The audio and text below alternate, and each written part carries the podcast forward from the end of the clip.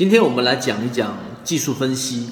那技术分析很多人都在用，然后呢，你一进市场学均线、学这一个 KDJ、学 MACD，但是你可能没有完全我们说相对系统一点的去构建一下技术分析的分类。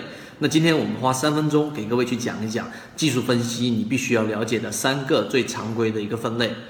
首先，技术分析它分为三种不同的类型，第一种。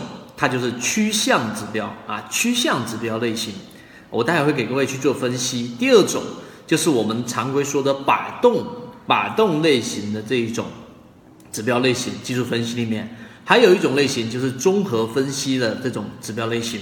首先先说第一种趋向指标，趋向指标里面本身最常用的就是均线系统，例如说还包含着一些只要是寻找追寻趋势的这一种指标，我们都把它归类为趋向指标。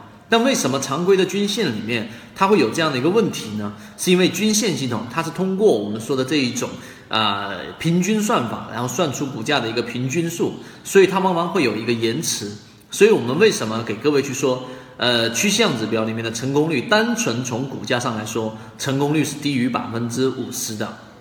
它不会因为个股涨得过高了就发出卖点，也不会因为个股跌得太多了就会发出买点，而是形成趋势的时候发出买点。例如说常规的 BS 点呢，所以呢，你应该叠加到主力成本啊，这个是在我们后面会有详细的去讲解的。所以这是趋向指标。第二个最常用的就是摆动指标了。摆动指标里面主要是用来监测股价的摆动性。例如说 KDJ，KDJ 是源自于 KD，KD 源自于期货，所以呢，因为期货 整体的摆动幅度比较大。所以呢，呃，摆动指标它用来监测的是，当一只个股的股价如果说偏离某一个它常规存在的一个中枢位置，或者说某一个区间位置出现摆动，这里面就会引入到一个叫做乖离率。那如果说你的个股的乖离率离这一个啊，我们说中枢也好，或者常在区间，完整版专栏系统学习可以在 MACD 七幺二找到获取学习。也好，比较远，它就会有个正乖离和一个负乖离。当它乖离的这一种数值越大，它往往会有一个回归的过程。所以这个是摆动指标。第三种呢，就是我们所说的综合指标。综合指标呢，它更多的是结合像成交量在里面的一个指标技术分析类型。举个例，常用的量能潮 OBV 啊，还有腾落指数等等。那么它呢，大致上就是把成交量引入到指标类型里面去。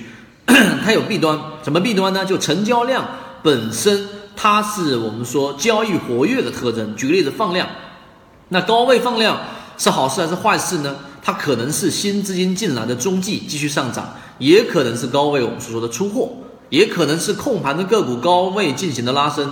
所以成交量只能说明交易比较活跃，但不能说明进去的是主力还是散户。所以这个综合性指标添加成交量这个观点是没有问题的，但是最大的问题是你并不知道真正的资金在哪个角度。所以通过刚才我三分钟给各位去讲解，第一个就是趋向指标，第二个是摆动指标，第三个是综合性指标，它们都有它各自的一个弊端，这是表象中层的位置。但本质是什么呢？我有完整版的视频会给各位去讲解，到底这三种类型怎么样来提高成功率。更多完整版视频会放在我的这个微信公众号上，但由于直播平台的原因，在这地方不方便公布啊。希望我们的视频对你有所启发。好，各位再见。